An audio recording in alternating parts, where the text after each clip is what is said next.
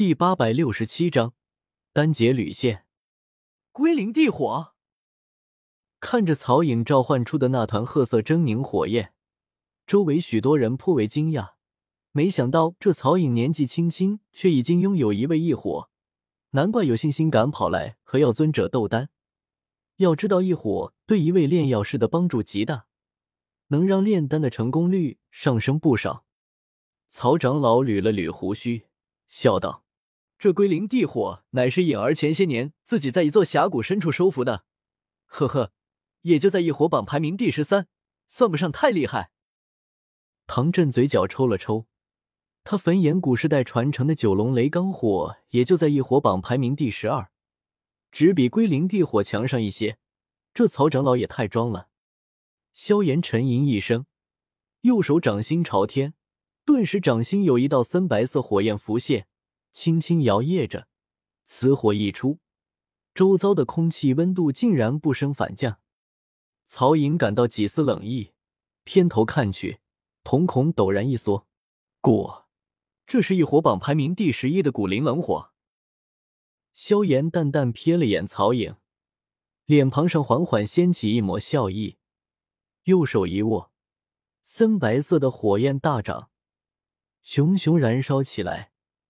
一道强大深邃的威压向曹颖手中的归灵地火席卷而去，后者竟然在众人错愕的目光中发出一声呜咽。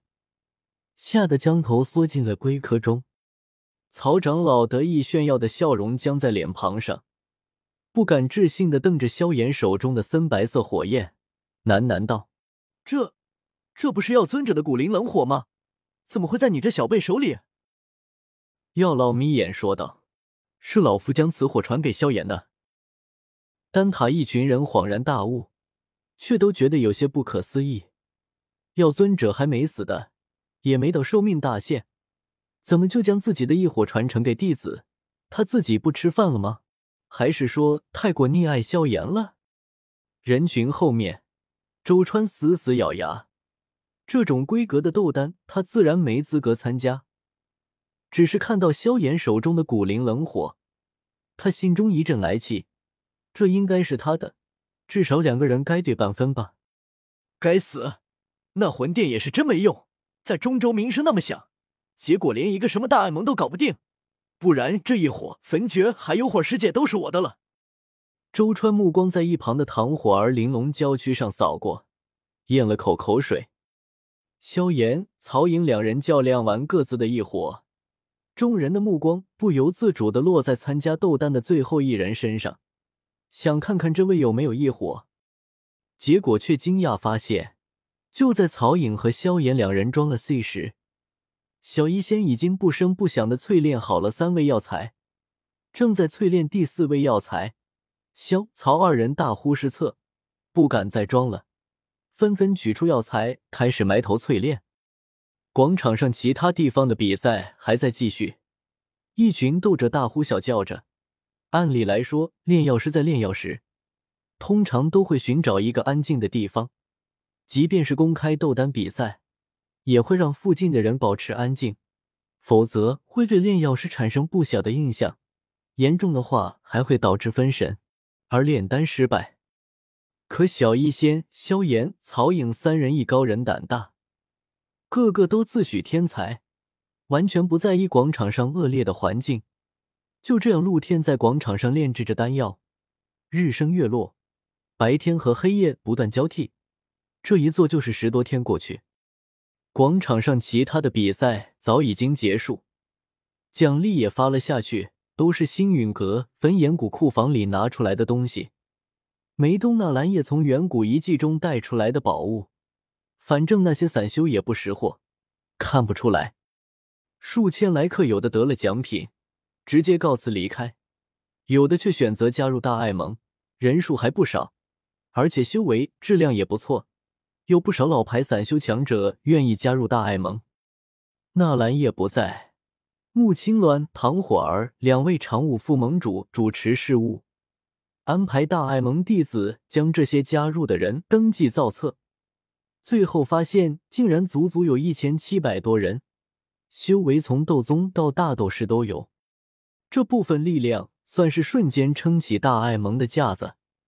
以后纳兰叶也算是有自己的班底，不用老拉星陨阁、焚炎谷的弟子充数了。唐火儿抱着花名册，嘻嘻笑道：“等哥哥出关看到这份花名册，看到有这么多人愿意加入大爱盟和他一起打魂殿，一定很开心。”穆青鸾脸上带着憧憬。听说天星城那边每天都还有许多斗者不远万里赶来，就是为了加入大爱盟。我们一定可以打败魂殿。